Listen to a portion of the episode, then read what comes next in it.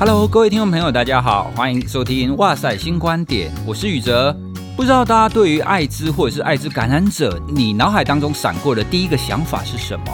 因为台湾第一个有艾滋首例，大概是一九八四、一九八五年的时候，那个时候大概是我国小国中的时候，当时所接收到的概念都是哦，这是一个很可怕的疾病，你千万不要接触到，离它越远越好。哦，所以一直以来我对艾滋的印象一直停留在这里。到现在，因为我们的医学、我们的科技非常的发达，我们不只有就是抵抗病毒的疗法之外，那现在整个治疗的情况都已经非常完善了。那现在的治疗其实是你只要接受稳定治疗，感染者的寿命其实跟一般人不会有太大的差别，甚至不会有感染力。哦，国际上其实是有一个共识，叫做 U 等于 U。那这个是什么呢？哈，等一下我们会更进一步的来跟大家介绍。其实包括我在内，大家都对于整个艾滋的发展都非常的不了解。好，那讲到这边呢、啊，听众朋友，你可能会觉得很好奇，诶，我们是心理学节目啊，你为什么来谈艾滋呢？其实艾滋的这些感染者，他在我们现在社会上的处境，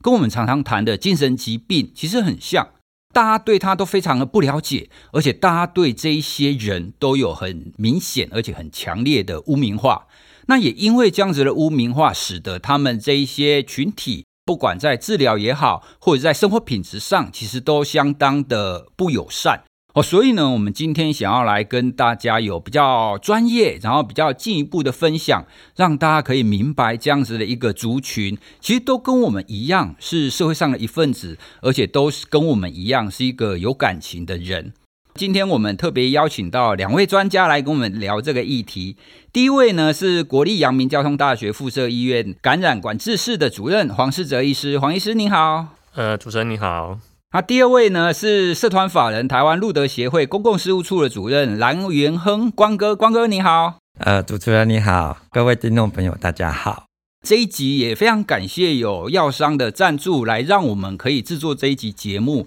让大家可以对这个议题有更进一步的了解。现在的社会风气其实越来越注重人权，当然我们也非常的在意每一个人在我们社会上是不是都可以过着一个很平等，然后很安全的一个生活。可是呢，就像我们刚刚前面讲的。不管是精神疾病的患者，或者是这一些艾滋的感染者，他跟我们一样都是人，而大部分的这些大众，大家都不了解，而且我们非常容易因为不了解而去排斥，就觉得我们是不同族群嘛。哦，所以这样子的情况已经十几二十年了。我们先请光哥跟我们聊一下，像刚刚我们有提到，一刚开始有艾滋的时候，它是非常的负面标签嘛。那在这十几二十年演变当中啊，这整个的社会氛围跟感染者他治疗的情况有没有什么变化？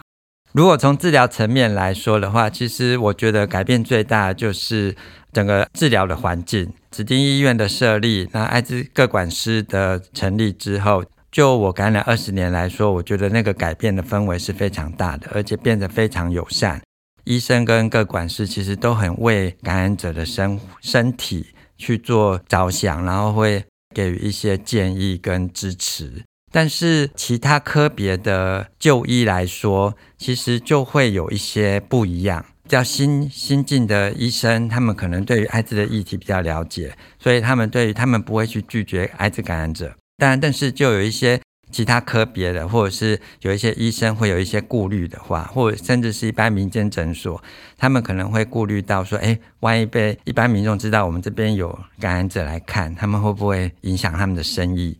其实就会有一些很多的考量。朋友们在就医的时，在一般民呃诊所就医的时候，其实就会特别的担心，会提心吊胆，就是，哎，我今天去看就医，我被知道之后，诊所会不会帮我看诊？还是他们就会希望建议我去大医院去，但那个被拒绝的感觉，其实对感染者来说，其实是非常不舒服的，很受伤。对对对，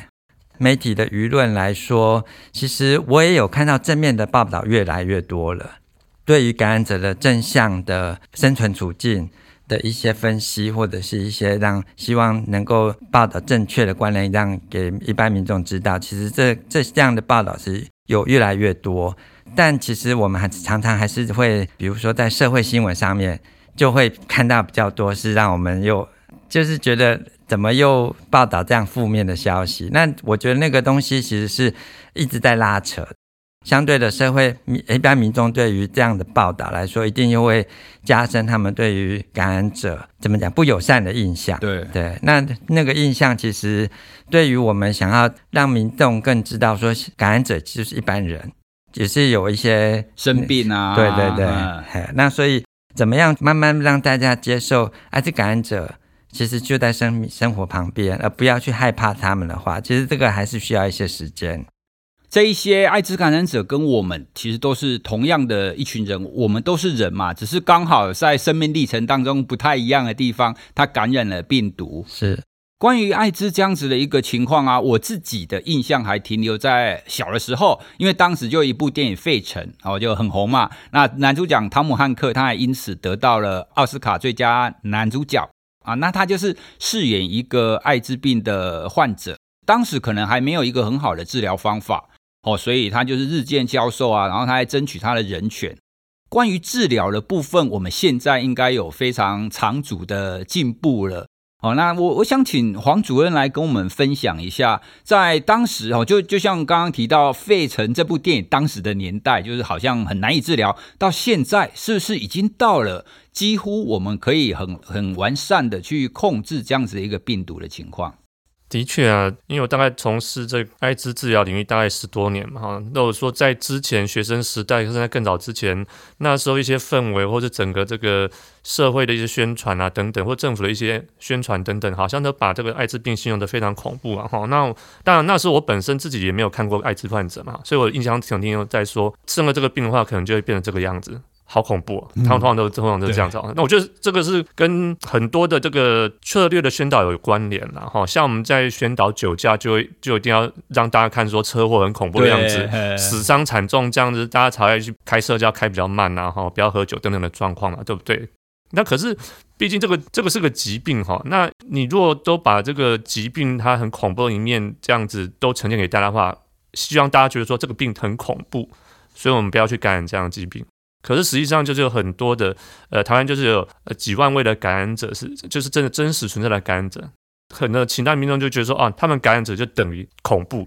所以等于是把这个人就塑造的很恐怖的样子，这样反而，呃，反而是很不利于一些在一些防治策略上的推展哦。最大的不同，当然是说以前可能的确如同刚刚主持人说的，在费城那个电影那个年代，也许的确是没有什么有效比较好的治疗哈，所以生病的人往往可能最后都不免会到一个。这个身体非常虚弱，甚至到一个死亡的的结果了的结局哈。但是因为现在的科学进步、医学进步下，老实说，假如说你稳定接受稳定治疗的人的话，的确他这个身体的健康状态原则上是跟没有感染的人一样，是没有什么差别的了哈。现在是可以维持到这样的程度，所以的确有时候我在一些宣导或者是一呃去一些呃机构啊、公家机构干等等去做一些上课的课程哈，那可能很多人。会后都会有人会会有学员要提问说，诶，他以为因为 HIV 本身，他本身可能以前他的受到的宣导就是说，哦，都是静脉药瘾者感染 HIV 啊，对啊，好，那另外就说好像感染 HIV 都很恐怖这样，他不知道说，因为 HIV 是不是绝症啊，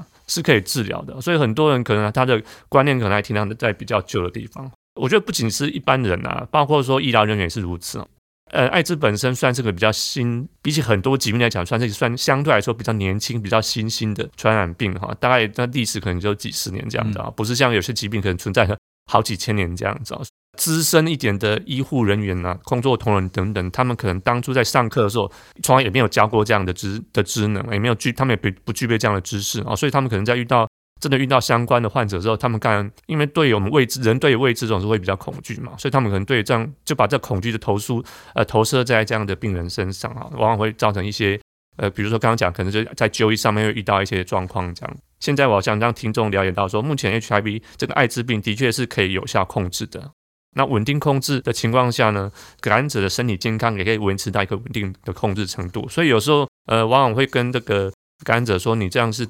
得到一个是类似的慢性疾病哈，当然现在艾滋病是无法到治愈啦，但是稳定控制这是绝对做得到的啦。去年的时候，台湾大概有达成一个叫做九十九十二九十五的一个目标了哈。这个什么是要九十九十二跟九十呢？意思就是说，全台湾的感染者大概有百分之九十的感染者，他都知道自己感染哈，就是说他已经他有去做检查，他就确认说哦，他有感染的状况哈。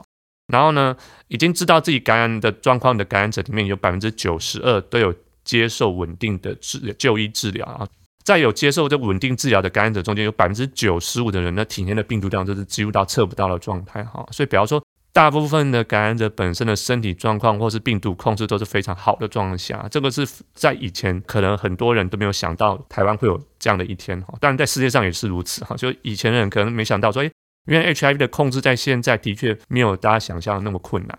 所以这样听起来，现在只要是稳定控制的情况底下，这些感染者应该外表上或是生活上都是几乎跟一般人一样嘛？因为我刚刚听到百分之九十五的数据，那真的比例非常的高诶。那这样百分之九十五他们都经由稳定控制，那大部分就可以回复跟正常一般人一样的生活了嘛？我们接下来再请主任可以稍微跟我们聊一下，因为有一个国际共识，我们说它是 U 等于 U 嘛，就是当你已经可以把病毒量控制到一定程度以下，然后呢，就代表它没有传染力。这样子的共识情况底下，可以体现在我们生活上有哪一些层面，我们都可以完全不需要担心呐、以这感染者本身的健康来说，刚提到说他稳定服药治疗，对于他自身的免疫力跟健康状态都可以维持在一个非常稳定的程度哈，所以不容易造成说刚刚讲的像类似像肺成那个时候他那样发病的状态哈，都可以维持一样稳定。那刚讲 U 等于 U 是另外一块重要的意涵啊，意思就是说本身这个感染者体内的病毒量，假如说它能达到一个非常低的程度，简单来说，有人就说叫做测不到，测不到的状况下哈，那它传给别人的机会就是非常非常低，甚至是零啊！因为最近有几个国际的大型研究都发现到说，只要感染者体内的病毒量它是小于大概两百哈，那这是比较学术上的讲法。反正就简单来说，就是测不到的状态的话，它不会传染给别人哈。所以还要有这个 U 等于 U 的共识。那有什么叫 U 等于 U 呢？它主要是取呃这个两个英文字的开头哈。第一个英文字叫做 undetectable，就是测不到了。那第二个 U 是 untransmittable，就是说不会传染。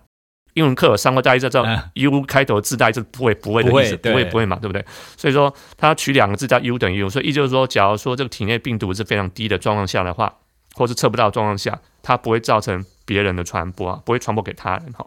尤其是在指性行为的传播了，因为我们现在知道说，它的传播途径大概主要是因为性行为传播为主哈。那所以说，假如说这个感染者本身他体内的病毒在稳定控制下是测不到的状况下，他如果跟他的伴侣啊发生亲密的性行为的话，他也不会造成他伴侣的传播了。哦、我觉得这个意涵是非常的重要哦，因为就是说，可能也这就是以前的一些根深蒂固的一些观念哦。所以就算是感染者本身，他可能以前也没有想过说，诶，他会感染这个艾滋病哈。等他感染之后呢，因为他以前的一些观念，他可呃，或者是他对这个疾病的确是。还没够了解，他会觉得说，哇，他得的可能真的是一个很恐怖的疾病，一个绝症这样子，一个严重的传染病。然后他可能还甚至于传染给他心爱的人哦，所以造成说蛮多的感染者可能在追求这个亲密关系、情感关系上会到遇到很大的一些障碍了。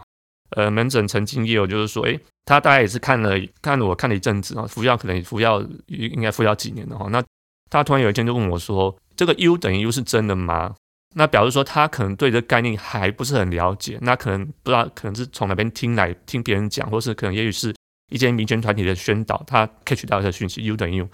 大家就是问我是真的啦？那我当然跟他说，哎，对啊，这是真的啊，是有科学证据证明说，哎，你只要稳定服药测不到，你就不会有传染给他人的风险嘛，在性行为这一块。然后他听到之后，他就他就应该是深吸一口气啊，他就觉得说。原来是这样子，那他说他下一句就说，那我以这个稳定关系为前提，可以去寻找他的这个另一半的，大概是这样的概念。可能他之前他都完全，他可能是怕说会传染给他人，他可能在对，那可能在相处过程中，他不知道怎么开口这样的事情，所以他反而说，那就干脆不要交另一半好了，省得麻烦啊。当然这不是每个人的选择啊，只是说人有时候还是有时候还是一些要一些情感关系的支持啊。U 等于 U 这样的科学的这个证据支持下呢，这样观念被建立下呢，的确是改变蛮多人的一个生活的哈。的确，那因为我想大部分的人应该都不会想要伤害别人嘛，对，他也不想因为自己感染这样的疾病会传给他人哈。那所以说这个 U 等于 U 这样的宣传，我觉得是非常的重要的。蛮多的感染者也会想说，他一出感染之后也会担心传给家人啊，什么样的情况啊等等啊。那他们可能怕说，可是不是碰到就会传染啊，什么就会传染。所以大家表示说，有些人大家对于这样的观念，正确的一个传播的一个这个途径的观念，可能还不是很足够了哈。但是所以我觉得未来这个 U 等于这个概念，我觉得可以让更多人了解。那另外就是说，当然有一些感染者也是女性感染者嘛，哈，她假如说她本身这个，假如说她稳定控制病毒测不到的话，她可能也可以去考虑说做一些计划生育的事情哦，嗯，对不对嘛？因为大家也会想说啊，这个是性传染病，对不对？对啊，我有感染，对不对？那我就不要发生性行为，对啊，对不对？除非你去做什么人工受孕等等，那是另当别论。可是如果你要在自然环境下面的话，孕育下一代的话，那你当然可能才就是要发生性行为才会有那个嘛。那你可能对于某些人来说，好像这也是给他们一个嗯，在这个计划生育下面也是带来另外一个这个可以说是曙光嘛，或者有一个光明的一个道路，这样让他们去做一个选择。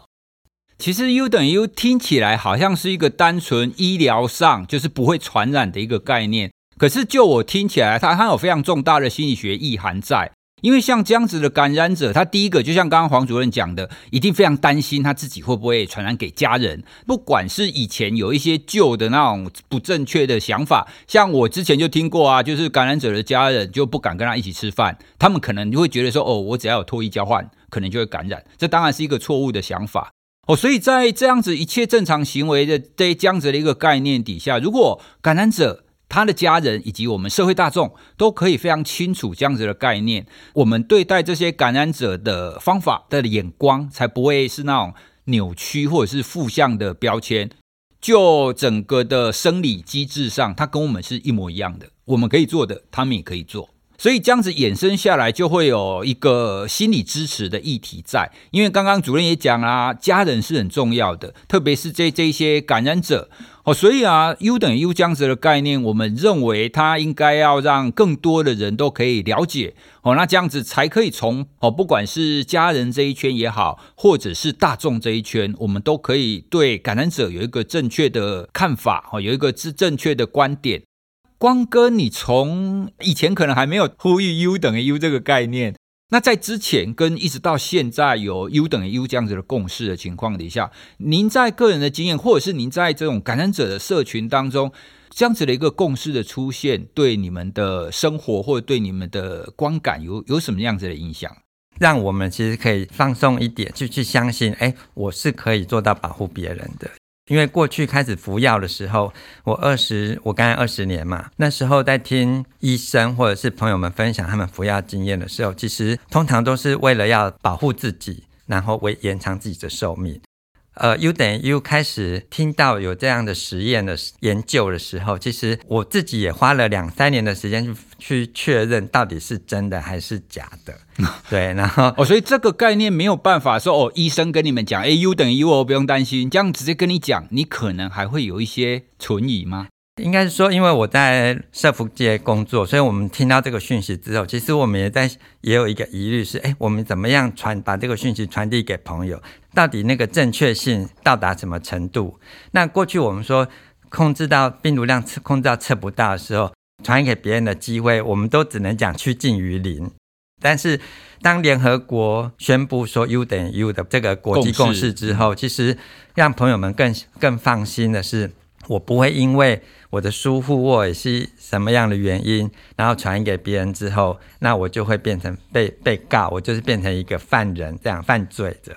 所以对你来讲，你觉得了解到 U 等于 U 之后，一来对你自己的健康会比较放心，因为他应该可以，应该你应该就可以正正常的生活嘛。二来你也会觉得说，哎，这样子我跟其他人的互动可能也会比较正常一点。嗯除了自己的经验以外，你你觉得其他像现在应该也会有一些新的感染者嘛？嗯，那他们一定一刚开始也会说，因为对这个疾病的不了解哦，所以他们可能也会担心说会影响到家人啊，影影响到什么，让他们知道 U 等于 U 这个概念对他们的人际关系的维持，你觉得是有影响的吗？对感染者来说，如果要找亲密伴侣的话，其实那个、嗯、那个心里的坎还自在啦。就是我今天要去告诉对方我这个身份的时候，对方到底能不能接受？有 U 等于 U 之后，当然我可以确定我可以保护你，所以我所以我要告诉你这个秘密。但是对方要不要接受，我们还是要让决定权交给对方。对对，而不能逼着对方说，我 U 等于 U，你就一定要跟我在一起，就好像盖章一样。哎，我 U 等于 U，所以不会有问题。对，对，所以那个还是要回到说，呃，那个整个社会层面，就是或者是大家民众对于这个观念，能不能用比较平常的心去看待这个疾病？我觉得不管对感染者也好，以及感染者外面这一群人际关系也好，它都是非常重要的一个核心的一个支柱，因为这样子大家彼此才不会担心嘛。对。但是就像光哥刚刚讲的，虽然你知道了，但是你的朋友有这样子的认知吗？哦，所以这也是我们这一集节目想要多一点跟大家传达的啦。因为我相信很多听众朋友很有可能跟我差不多哦，我们的认知都停留在很早以前。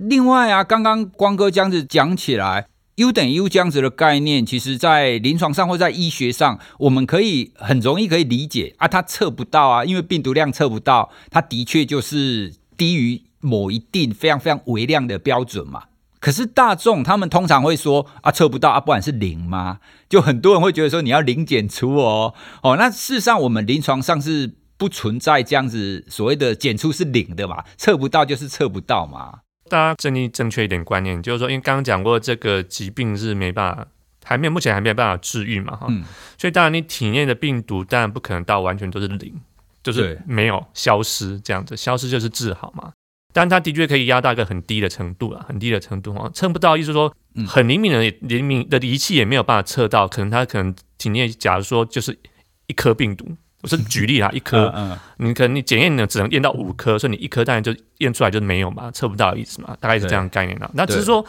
应该说，在这一年多来，大家在这个新冠疫情上面，不是也是？我觉得大家每天看记者会，应该也是慢慢有这种观念的，被教育的观念嘛。不是都讲说，哦，他这个人验出来的 CT 值多少高低？那可能说 CT 值高的话，他这个传播力可能很低，不太造成传播，对疫情放弃，不会造成疫情的散布，大概是这样的概念哦。所以说，这个概念应该大家全民应该慢慢，就算你以前可能不知道说，哦，HIV 有这种 U 等于六的概念，可是现在新冠疫情也是，新冠病毒也是啊，它就是。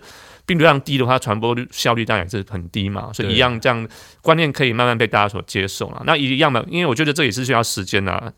想提一个事情，大概就是说，嗯，这个 U 等于的概念是说，你不会这样被传到传染到艾滋病毒。你在性行为，假如说你没有使用安全措施，没有使用保险套情况下，你当然可能还是会把呃感染其他的性传染病，这是有可能的嘛。对。可就像说，比如说我们在推广打那个子宫颈癌疫苗，或者是打这个菜花疫苗上面，它也是一种保护行为嘛，它就保护你在个性行为上面可以更安全。好，所以说不管是使用保险套啦，或是你去打施打疫苗啊，或者是你这个稳定非常降低病毒量，达到 U 等于的状态，都对彼此，也就是说可能性行为的双方来说，都算是一个保护的概念。接下来我们就要来谈啦、啊。既然 U 等于 U 是一个这么非常好的一个原则，那要怎么样才可以达到 U 等于 U 这个状态呢？那黄主任，你在医学上，在治疗上，我们通常会怎么样让感染者可以达到这个状态？达到 U 等于 U 的状态，它是一个结果嘛，哈，但它前面需要一些过程。嗯、这个过程就是就是稳定的服药了，稳定服药控制哈。现在的治疗，老实说，比起以前也是进步非常多。原则上，大部分的感染者，他每天服用一颗药物。持续每天的按时的服用的话，这样它就是有办法达到这个刚刚讲的 U 等于 U 的状态。就每天一颗就可以，每天一颗就就可以。好，这个我看比起很多疾病，包括精神疾病来讲，你说要可能要抗忧郁剂啊、安眠药啊等等都下去好几种，才可能有办法达到缓解的状态。但是现在的 HIV 的治疗、艾滋病的治疗是可以每天一颗药物就达到这样稳定的状态了。所以前提就是说他要，但是他要要服药啊。所以这这个服药的顺从性，就是说他稳定的服药这件事情就是非非常的重要了，可是稳定服药听起来很简单，可是实际上要运作可能没有那么容易。在医疗上，哈，比如说医病沟通啦，或者是在跟这些感染者讲，跟他们谈稳定服药这件事情上，是不是有什么困难之处，或者是你会用什么样子的方法，尽量让他们可以达到这样子的一个状态？不能稳定服药，可能背后有蛮多因素嘛，哈。那当然，这个因素有时候是感染者本身的，包括是。可能他的人际啊，或者是有一些社会等等的环境等等因素，让他没有办法稳定服药。一个是说自己对自身健康的这个期许要求，我觉得是也是蛮重要的了哈。如果说我们现在知道说这个药物稳定控制的话，可以达到刚讲到 U 等于 U 的状态的话，那可能对感染者本身来讲的话，他可能就有个动比较有个动机说，可是他有时候不知道知道说，诶，他如果没有办法稳定服药的话，他的原因是什么？他可能。不知道医疗团队可以帮助他什么呢？那有时候我就是说，他们可能就想说，哦，可能他没有办法帮助我们什么，那我就我觉得提了好像也没有用，那我就干脆不要提好了。那如果陷入这样子彼此有点就是不太信任对方可以帮助你的这个这个态度的话，有时候对于当然对于自己本身的稳定服药控制来说，也是会遇到一些一些瓶颈的哈。那以前可能有些没稳定没有办法稳定服药，原因可能是因为这个它本身药物副作用哈。嗯，那当然的确药物选择也蛮多种，不是只有一种药物而已。哦，有很很多种不同的药物，有很多药物可以做选择。所以说，假如说你真的遇到，比如说你是因为有些副作用的话，你也不要。我觉得感染者不一定要去忍耐，说我要忍受这个副作用就算了算了这样子。啊，真的吃很不舒服还吃，我相信一定可能以心理学的角度来讲，如果做一个很不舒服的事情，这样他应该就比较没有动机会去维持嘛，对，对不对？嗯，嗯，如果你可以愿意跟这个医疗团队整个来做搭配的话，还是可以找到适合你的药物了哈。当然，我觉得最重要还是要提出这个样的一个，要要把这个问题提出来。当然，有时候可能感染者本身会觉得说，好像会怕被视为是一个麻烦，嗯，麻烦的人了哈。我觉得这个也是人性啊，就是说，你觉得就像你在上课，如果提太多问题的话。我觉得是不是跟文化有关联嘛？对不对？台湾，比如东方文化可能觉得说，就是不想啊，老师问有没有问题，都没有人有问题。那如果有人有提问的话，可能会被学其他同学反而白眼了，就觉得说，你像耽误我下班是下课时间这样这样问题啊，反正不敢提出问题。那我觉得，但是我觉得有时候提出这个问题是蛮重，反映这个是蛮重要的哈。也许在这个门诊的时间，也许没有那么多哈，但是我们现在医疗团队还是有蛮多其他的这个共同照护的一些工作人员，比如说有个案管理师这样的一个的设置。所以他可能可以再跟个案再有其他的时间约时间，更可以了解，跟他深谈说是不是遇到一些什么样的问题，聊一聊，反而可以发现到会不会是最近因为感情问题啊，所以没有没有办法稳定服药啊等等的状况。那你当然不太可能在诊间就直接跟医生讲说我我我刚失恋啊怎样怎样这样。医院有个案管理师的服务的设置这样子，可能可以跟好好跟他聊聊说，哎，到底影响你的状况是怎样？还是说你最近工作比较不稳定啊？个案管理师也可以提供一些让他稳定服药一些一些服务嘛，嗯，对，可能以前有人也不知道说哦，原来有些药具也可以去领药，不敢来医院，就比较方便。对对对对，嗯、那可能有的人你没有跟没有跟这个医疗团队好好了解的了解的话，你也不知道说，哎，有这个地方可以去帮他服务，就可以可以解可以解决不少这个他没有办法稳定服药问题啊。所以我觉得最重要还是在医病或者跟医疗团队互相的沟通上面、了解上面呢，我觉得这个是蛮重要的。其实主要是感染者不要害怕，因为他整个团队在帮忙控制这你的病毒量这件事情哦，所以只要可以透过医师，然后透过各管师，透过团队的帮忙哦，那都可以让这个稳定服药的情况可以明显的好一点。光哥这边呢，因为除了这种医疗团队之外，在协会或者是其他方面，有没有什么资源或者是可以协助这个部分啊？过去会有跟朋友们有一些讨论，就是要怎么样去不要忘记吃药。当然，就是现在智慧型手机，我们都会就会提醒说，那你可以设闹钟啊，或者是你可以准备小药盒，哦、一个礼拜就放各放一颗，你就不会忘记说我今天到底吃了没有。对对。当然，有一些朋友他们还是会有时候是因为工作很忙，然后忙到忘记吃鸭这件事。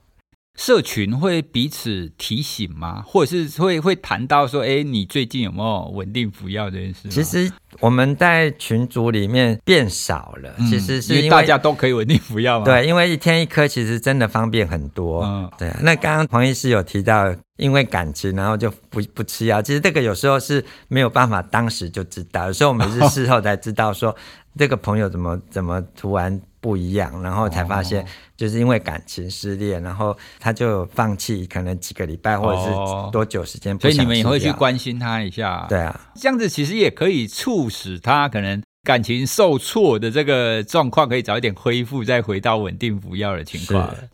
光哥，你有没有看过有什么感染者？我们比较戏剧化的想象，就是一刚也知道自己感染，就是当然就是很像那是戏剧啊，整个都反白，然后一片空白，那不知道该怎么办。那他们在得知自己感染，那接下来在进入治疗之后，有没有什么例子，或者是有没有什么情况会比较容易发生的？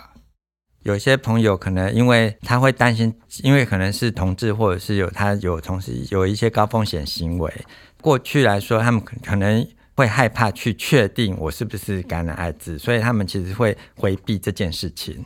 导致到一直 一直拖拖拖拖拖到真的身体不行的时候，整个发病，然后才才被急诊送到医院去才确诊。那那时候的状况下，其实有时候是治疗的回来，身体会慢慢恢可以恢复回来，但有时候可能就身体会受到一些无法。无法恢复的伤，永久性伤害，可能是神经、眼睛或者是呃神经受伤，对，那或者是肺的部分，肺的功能就会降低之类。过去常常发生这样的情形。那现在来说，因为一直呃大家都在宣导，所以艾滋的筛检、快筛的部分，其实也都可以帮助朋友们提早确定我的身体状况。到一直拖到发病的时候，才发现了状比例是有减少的。就我的经验来看，其实大部分的朋友都会是在呃还没发病之前，觉得身体不舒服去确定，那确定就赶快服药，基本上身体都可以获得很快的、很快的获到控、获得到控制。朋友们要不要服药这件事情，其实比较多的担心是会害怕药物副作用，就会有一些拉扯。就是我吃的就是就像现在打疫苗一样，我吃了之后到底会不会怎么样，然后会不会不舒服之类的。现在来说，因为新的药物现在只要一天一颗，真的副作用跟二十年前的旧药来说，其实是天天壤地别。现在其实基本上几乎不会有太多的很不舒服、腹泻或者是头晕的副作用。不然像过去来说，如果药物副作用不舒服，他必须忍受那个副作用来维持自己的寿命的时候，有的朋友其实是会放弃的。因因为就就像我们刚刚讲的，你必须要有一个很明确的希望在那边，让他知道你只要这么做，他就可以过得很好。最后啊，其实我还有一个非常好奇的地方，因为我们刚刚很多其实都是提到感染者嘛，可是事实上感染者的生活品质，他是不是可以过得好，跟他周围的家人是有很大的关系的。因为对我们来讲，它就是一个人际的支持，你有人际的支持，你的生活品质才可以稳定。服药上，在治疗上都才可以稳定的运作。可是我们也知道，其实你要说服周围的人，似乎是比说服感染者还要再难一点。主任有没有遇到什么？有没有什么比较好的方法可以说服一般他们的家人朋友在接受这样子的观点，在接受感染者有没有什么比较特别的阻力啊？他们是不是就不管怎么样都不会接受这一个人？应该不至于吧？我觉得这有点牵扯到叫应该类似叫做出柜的议题，然后就是说你你也就是有点揭露说你这感染者身份的概念在了哈，因为当然的确说这我觉得这是人性嘛，就是说每个人生病好像不一定会想让大家知道说哦是我什么健康检查我得了什么什么东西，我想跟大家讲，然后大家就是默默的这样嘛，很少有应该会大大的这样说哦我脂肪肝啊我什么或者我我怎样我去做检查做什么东西，大家都应该是毕竟那是比较私人的事情啊，但。不管是家人或是伴侣，我觉得蛮大一块，应该是我撇开这个疾病不谈啊。假如说你真的是爱这个，或是跟他是有爱，不管是友情或亲情等等的状况的那个爱的话，你应该会接受他，不管他发生什么事情啊。我觉得这是蛮重要的一个议题啦。嗯、当然，有时候他们担心害怕，有时候真的是对疾病的不了解啊。所以说，一开始诊断的时候，或者是比较稳定状况下，如果能呃愿意让这个家人或者朋友等等知道了解他的状况下。我是觉得说，可能在如果真的在遇到一些，不管是在治疗上面遇到一些状况等等的状况，我觉得有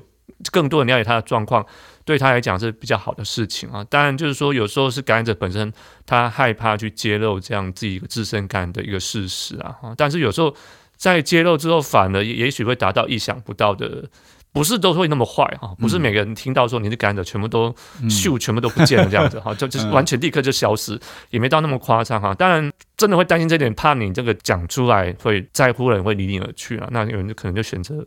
选择不讲这样子。那我觉得这有点就是双方互相的。真的是说是猜忌吗？就这样想，就你自以为是这样，那可能对方可能压根也不用这样想啊。他知道之后，反而真的会更关心你啊，更了解人家，更想陪伴你这样子啊。如果你自己都先入为主，都觉得说哦，我跟人家讲，好像人家都会跑光光的话，那我干脆不要讲好了。那你整个是把所有的压力都自己去承担啊。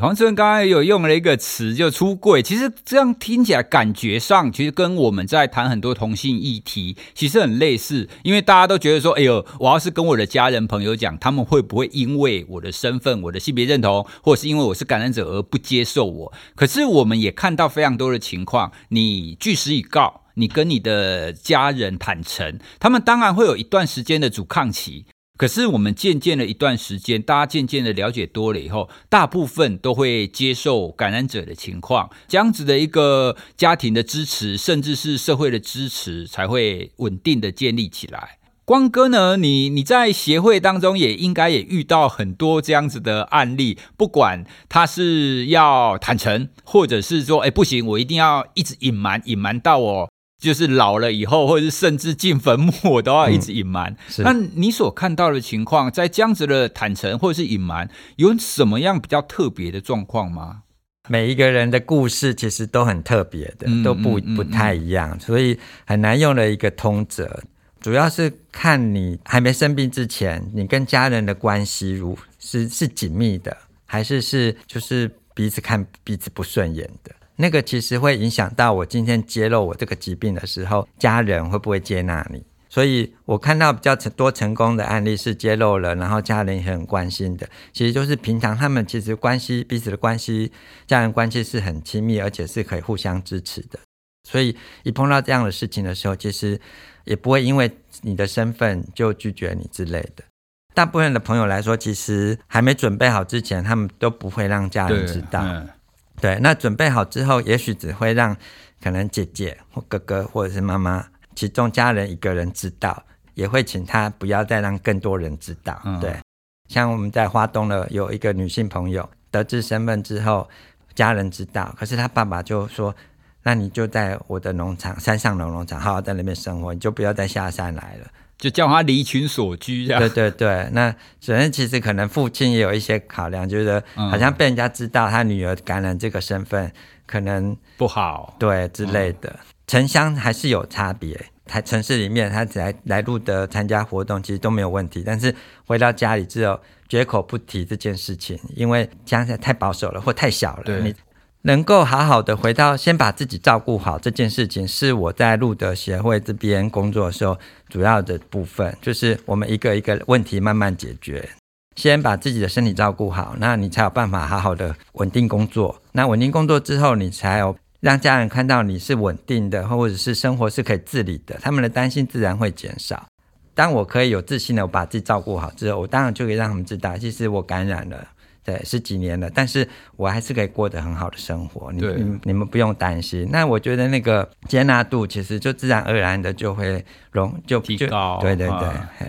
今天跟两位这样聊起来啊，其实对于艾滋感染者的认识，我真的觉得在整个社会的发展上，就我我们节目常常在谈的精神疾患会有一点类似啊。因为第一个，它都是大家都会有一些负面的标签，而因为负面的标签一贴上去，大家就尽量就是能避就避，能闪就闪，所以大家就不了解它。那在经过这一二十年的演变，科技的进步，医学的进步之后，很多人都不知道已经。到了，它是可以稳定控制的状态，那精神疾病是可以缓解的状态。哦，所以啊，这也是我们节目常常在跟大家聊的一个主要的原因。哦，因为如果我们可以知道现在的状况是这样，我们不需要去歧视或者是贴这一些族群的标签，那大家我们的整个社会上的氛围才会是一个比较温柔的一个情况。那这也是我们大家都想要的。